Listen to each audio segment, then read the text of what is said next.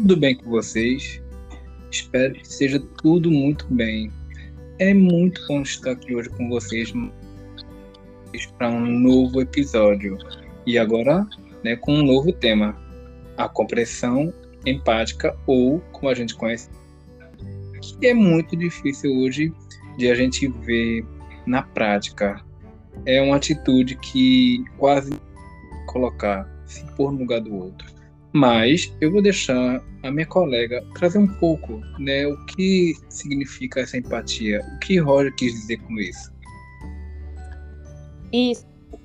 A compreensão empática, é, se tratando da relação cliente-terapeuta, é quando o terapeuta é sensível ao que o cliente está sentindo, ao que o cliente está vivendo naquele momento, né? É quando o terapeuta ele se coloca no lugar do cliente, tentando olhar através do olhar do cliente, tentando é, se aproximar ao máximo daquilo que o cliente está sentindo, daquilo que o cliente está vivendo.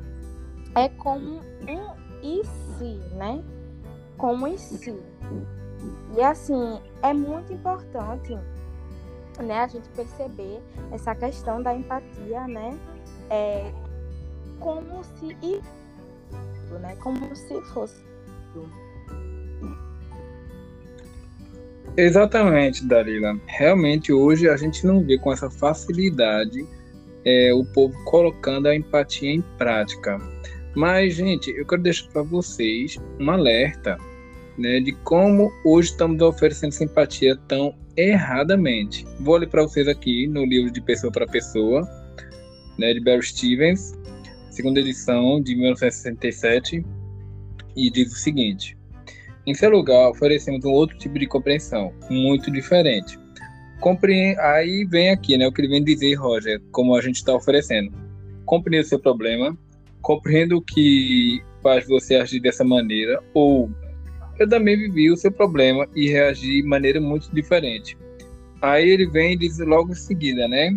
Esses são os tipos de compreensão que geralmente oferecemos e recebemos. Uma compreensão valorativa do exterior, Aí tá oferecendo de dentro da gente e não, né, é, internamente. A gente tem que se abrir mais para o nosso cliente, mostrar mais empatia e não dizer essas palavrinhas como o Roger trouxe. E ele completa dizendo assim: esses são os tipos de compreensão que geralmente oferecemos e recebemos. Uma compreensão de valor valorativo do externo, tem que ser internamente. O que Roger quer que a gente ofereça internamente.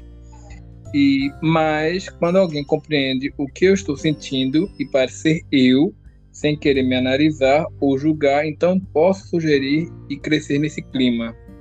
E quando a gente cresce nesse clima, a gente está propenso a realizar uma mudança, chegar na tendência atualizante.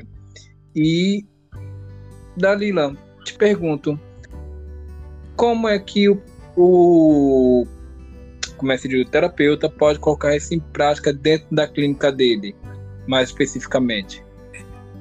Bem interessante, né?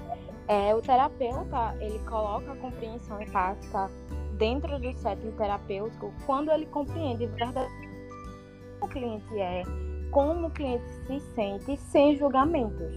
Que é aí quando o cliente vai poder confiar para desabafar e desenvolver, se desenvolver nesse processo de, de, psicoterapia, né? E a partir disso, a mudança ela começa a ocorrer.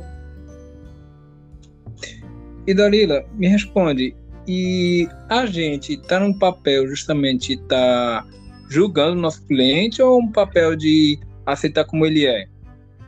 Não, é, em processo de psicoterapia, não se existe essa questão do julgamento, sabe? Porque o cliente ele tem que se sentir mesmo. Por isso que na ACP a gente não trabalha com técnica, né? É um jeito de ser, ser ACPista. Exatamente. A gente é uma técnica não diretiva. Por quê? Porque a gente não dá essa direção ao nosso cliente, a gente não fala, olha, escolhe esse caminho. Apesar que muitas vezes a gente já teve essa vontade? Quem não teve essa vontade de dar uma direção ao nosso cliente? E Dalila, te pergunto mais uma última coisa. Quais são as, as três atitudes facilitadoras que um psicoterapeuta, além da empatia, tem que ter para ser um macepista? Isso, né? Na abordagem centrada na pessoa, nós trabalha trabalhamos com a congruência, a compreensão empática e a consideração positiva e incondicional. Elas juntas formam atitudes facilitadoras dentro desse processo de psicoterapia. Exatamente, que essas atitudes facilitam no processo terapia, como Dalila trouxe, e para também um crescimento né, do ser humano. Então, galerinha, eu espero que profundamente vocês tenham gostado da nossa conversa de hoje. É, fiquem ligados em alguns avisos que eu vou dar agora. Estamos voltando com um curso, com curso, não, com um grupo de estudo na abordagem centrada na pessoa, a pessoa como centro. Lá vamos debater um pouquinho a obra de Carl Rogers. É, vamos também trazer exemplos muito práticos na clínica. É, também gostaria que vocês seguissem as redes sociais, né? Porque a gente está sempre postando algum conteúdo. Não custa nada, é rapidinho só, é só você ali é, seguir, pronto, que a gente segue você de volta. Temos a consultoria também multidisciplinar. Atualmente estamos atendendo é, as pessoas estudantes recém-formados, como psicólogos, pedagogos enfermeiros, e pessoas do curso de recursos humanos. E tirando isso, só pessoal.